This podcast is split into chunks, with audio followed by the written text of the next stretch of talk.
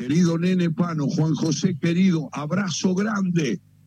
Hola amigos, ¿cómo están? Hola Ale, hola Bruno, ¿cómo están? Hola Juan. Eh, eh, feliz, feliz con, con, con, este título.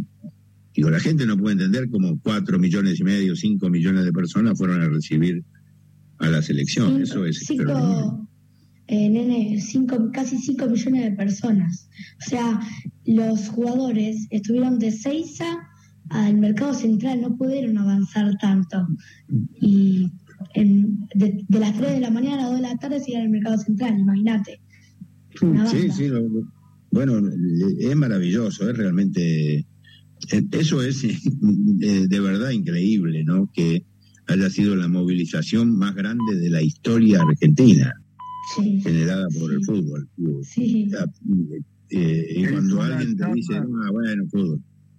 Claro. Es una charla que tenemos con el nene Pano tarde del sábado y son las ganas de hablar de fútbol con Bruno, mi nieto de 10 años, a través de nuestro todo con afecto, que el nene Pano es un, uno de los mejores oyentes que tenemos, que nos acompaña siempre, que siempre aporta, que siempre está llamándome y diciéndome, ¿por qué no lo llamás a fulano de tal que cuenta unas historias bárbaras?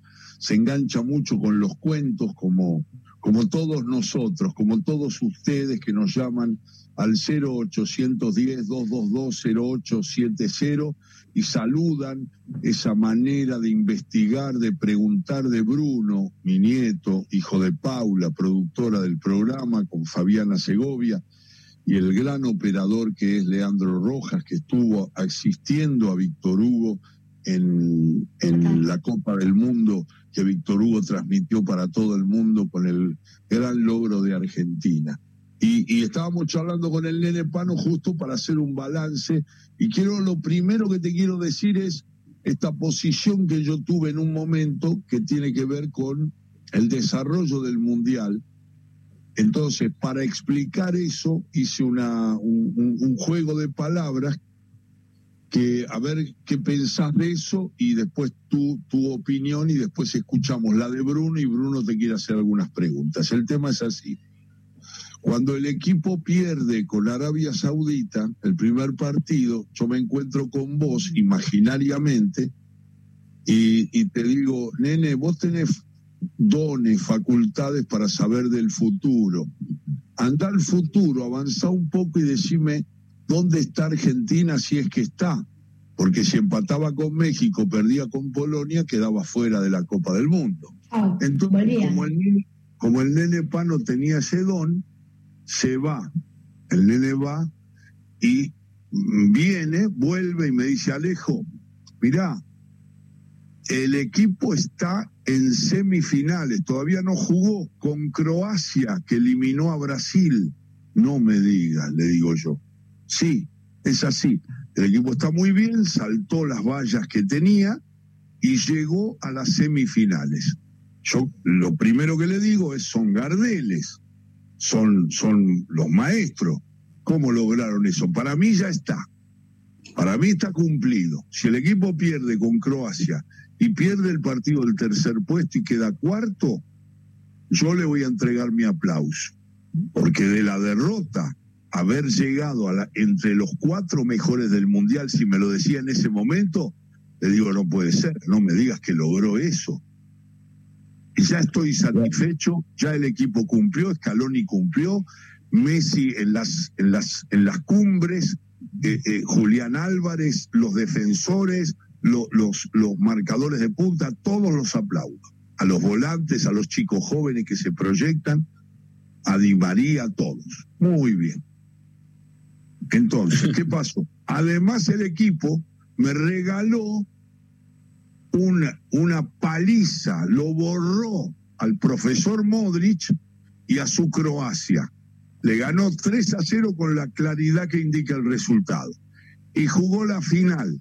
Dominó contra Francia, que para mí era el mejor de todos, 75 minutos, hasta que Mbappé, con la ayuda de los cambios que había hecho de Shams en el primer tiempo, sacando a Giroud y a, y a Dembélé, lo ayudaron para que hiciera ese jugador impresionante que es eh, Mbappé le empatara y estuviera a punto Moani de meterle el gol de la victoria, aunque ahí había un arquerazo, el mejor arquero del Mundial para todos, que fue el Martínez. Muy bien. Entonces, estoy muy contento, pero estaba ya satisfecho, nene, con eso. Pero el equipo regaló para toda la Argentina un título de mundial, ganándole a Croacia y a Francia sin dejar en el balance global, me remito a una voz de Víctor Hugo diciendo, es un acto de justicia del fútbol las atajadas en los penales del Dibu Martínez porque tiene que ver con que en el balance, en el vistazo comparativo, Argentina fue superior a Francia. Escucho a vos, el nene Pano, a través de todo con afecto. me, causa gracia eh, pensar en, que uno puede llegar a tener la bola de cristal y imaginar tantas cosas. Cuando Argentina perdió con Arabia Saudita, eh, nos pasaron dos cosas. La primera es que eh, los que estábamos en la cancha tuvimos la sensación de que Argentina podía haber ganado ese partido 5 a 0. Sí eh, si el, gol que le anulan a Lautaro Martínez es gol, yo creo que Argentina lo pasa por arriba a Arabia Saudita. Se lo anularon por, por el hombro. Y lo que pasó también en ese partido, para, eh, a mi manera de entender, es que los jugadores eh, sufrieron una presión muy grande porque se habló tanto de la importancia del debut, la importancia del primer partido, eh, no nos olvidemos lo, que había pasado en el primer partido contra Islandia en, el 2018 o lo que pasó en el 90, en el 90 cuando Argentina perdió con Camerún. La, sensación era esa, digo, esa dualidad. Y por otro lado, el equipo eh, fue, se enloqueció con el primer gol. Eh, se, se volvieron locos. De hecho, en el balance del Mundial, los goles que le hicieron a Argentina, en casi en su totalidad, llegaron en junta. Los dos goles de Arabia Saudita, los dos goles de Holanda, de Países Bajos, los dos goles de Francia. Es como que la, desconcentración total se produce a partir de que le hacen, eh, del momento en que le hacen, le hacen un gol. Eh, y eso, y, casi pasa con, con, Australia inclusive, porque tuvo alguna otra oportunidad Australia que estaba totalmente borrado de la cancha. La última, la última. En la última jugada, los, australianos meten un, un tiro, un, rebote, una pelota, una casualidad absoluta, una quiniela, el, 2 a 1 y después casi terminan empatando. Eh, que teníamos esta dualidad. No imaginábamos, honestamente, nadie imaginaba que este equipo iba a llegar a la final. Estábamos, nos dábamos por satisfechos con que llegáramos a estar entre los cuatro primeros. Te diría más, este, podíamos llegar a atravesar los, los octavos de final y ya estaba bien, porque sabíamos que en este campeonato había grandes equipos. Ahora, todo eso fue eh, lo que pasó en aquel momento. A medida que se fue desarrollando el campeonato, la sensación era que Argentina podía y cada vez podía más. Y era 50 y 50 contra Países Bajos y después era 60 y 40 contra Francia. Y como bien decías vos, en el primer tiempo Argentina jugó tal vez el mejor partido de su historia, porque eh, Francia no se, no se arrimaba al arco, Dembélé no tocó la pelota, eh, Mbappé no tocó la pelota, el, técnico hizo dos cambios antes de, terminar el primer tiempo, eh, el baile fue fenomenal. Después, bueno, es, esa cosa tan argentina que tenemos, de que primero hay que saber sufrir y si no sufrimos no vale, y, tuvo esa, esa, esa, esa con, ese condimento épico el final. Pero pudo haber sido eh, otra historia distinta con, con el 2 a 0, si terminaba el partido 2 a 0, eh, porque Argentina tenía inclusive el partido dominado en el segundo tiempo. Tal vez eh, uno puede analizar que Scaloni demoró algunos cambios porque había jugadores muy cansados en el medio, pero, pero estaba controlado el partido y le hicieron un gol y y ahí tuvimos la sensación eh, tremenda de que en cualquier momento hacían el segundo, y así fue. Y así fue. Bueno, el final ya lo conocen todos, todos sabemos cómo terminó esta película, no, no estoy agregando nada nuevo a esto.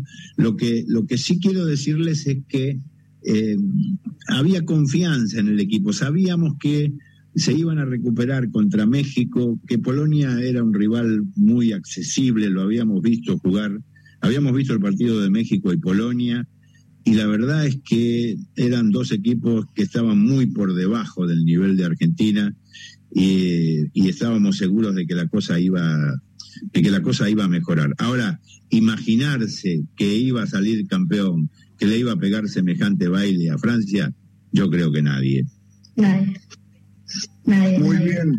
Es la voz del nene Pano en la tarde de todo con afecto. A ver, Brunito, ¿cómo lo viviste? Bruno es mi nieto de 10 años que analiza el fútbol con nosotros mano a mano. ¿Cómo lo viste, Bruno, vos al campeonato? Yo, mm, abuelo, digo que antes del Mundial, antes de empezar el Mundial, yo siempre decía, tengo mucha fe en la selección. Después del partido de Arabia Saudita, yo empecé, se me fue bajando un poco eso, la fe, porque dije, perdemos contra Arabia Saudita, después se nos viene México y Polonia. Y al final, yo también decía, nunca tenemos que subestimar a los rivales.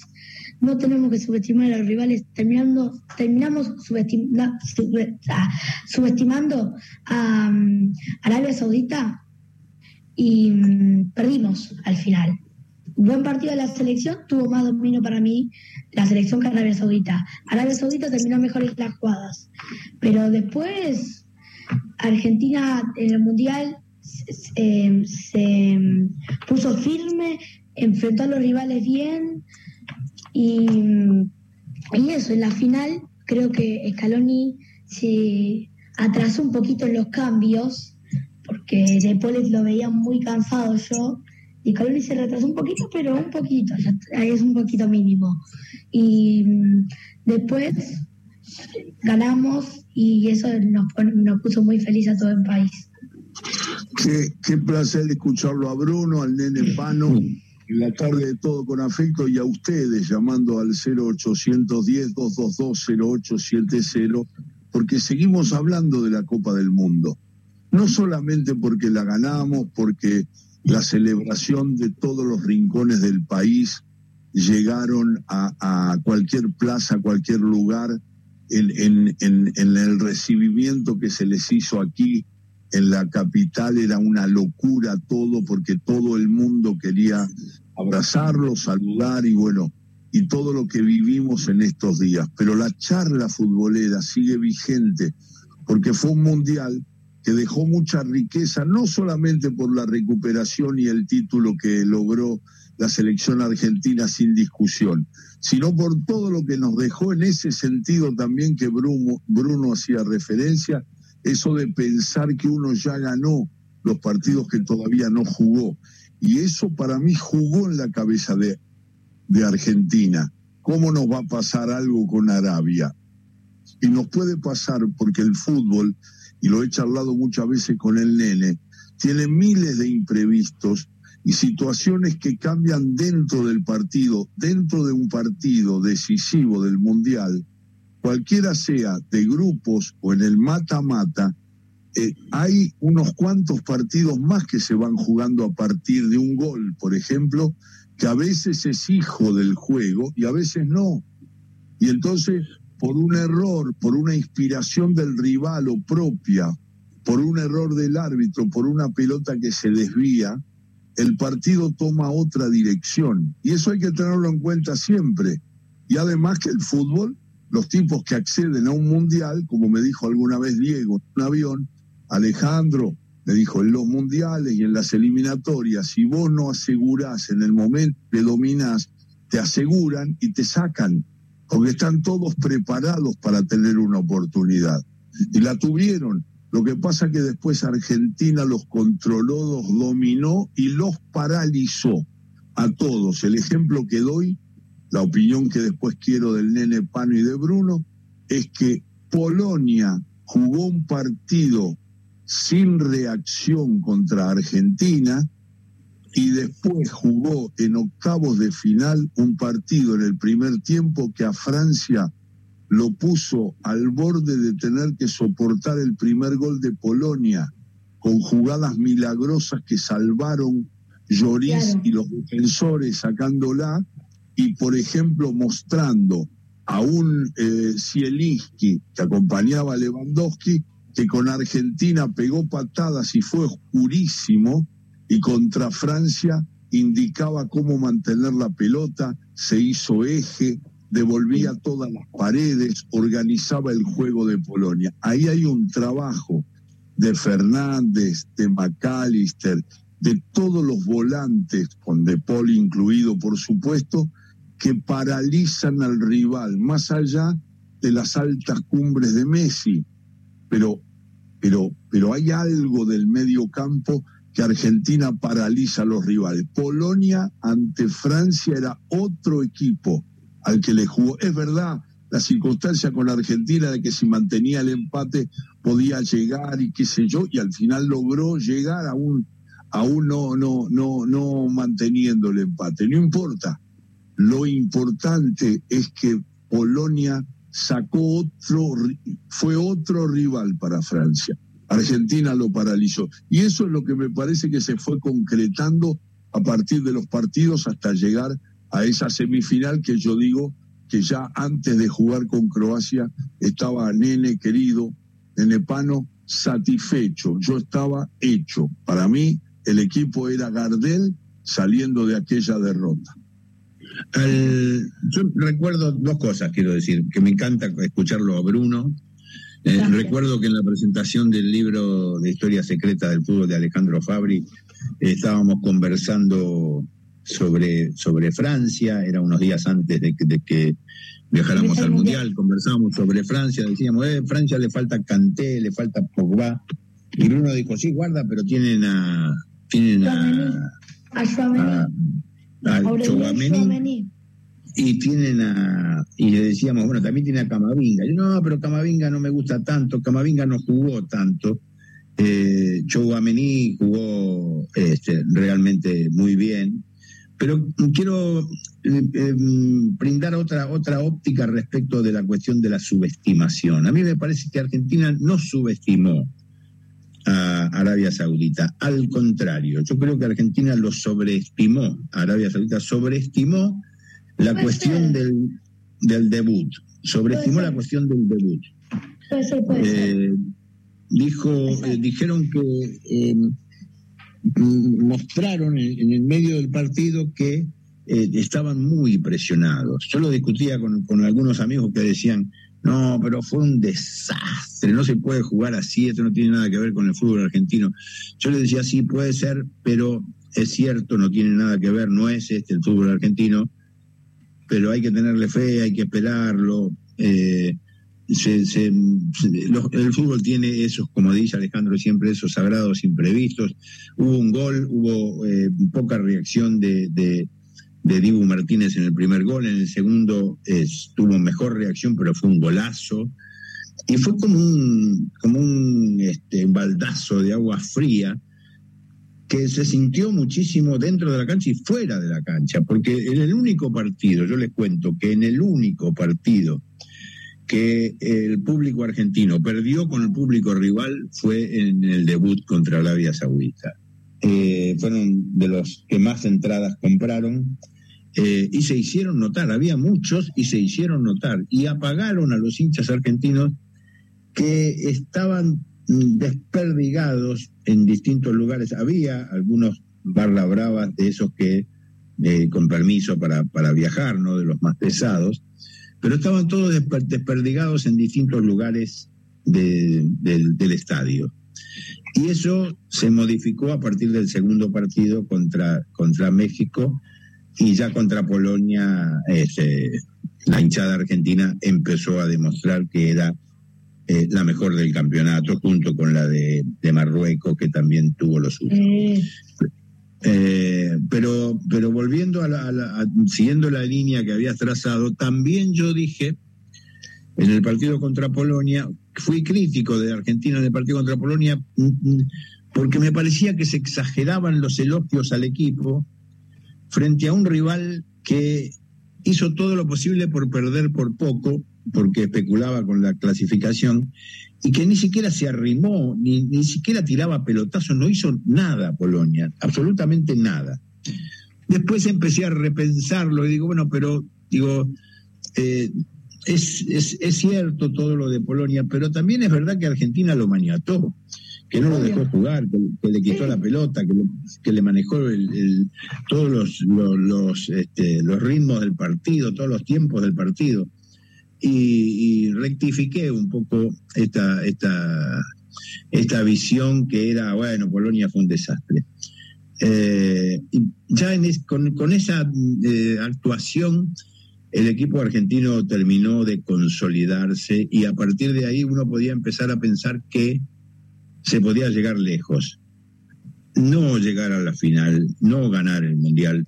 Eh, esto, esto se fue dando a medida que transcurría el campeonato y la, la sensación de que se podía fue muy fuerte. Yo les puedo asegurar que muy fuerte antes del partido con Francia. Eh, los veíamos a los franceses que estaban asustados y veíamos a los nuestros que eh, el, hambre de gloria del equipo argentino era tan grande, tan, tan, y la, y la convicción y la seguridad era tan grande del equipo que iba a ser muy difícil que eh, perdiera el partido. Bueno, casi lo pierde, casi lo pierde porque el fútbol tiene eso, pero Argentina fue claramente superior a Francia y, ganó merecidamente, aunque debimos recurrir a los penales, pero el triunfo de, Argentina no admite ninguna discusión.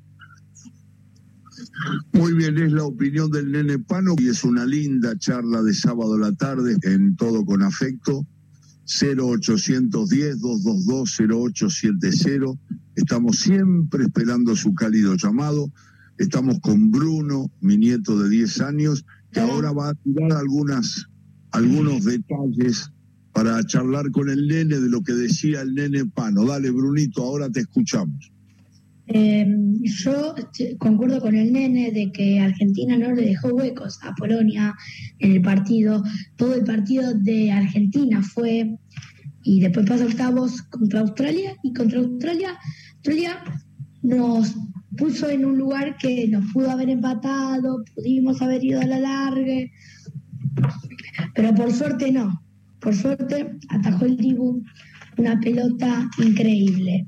Y después, la final, los franceses, como dijo Nene, los jugadores de Argentina querían ganar con todo. Los franceses querían ganar, sí, pero ya habían hecho historia, porque ya habían ganado la Copa del Mundo en 2018.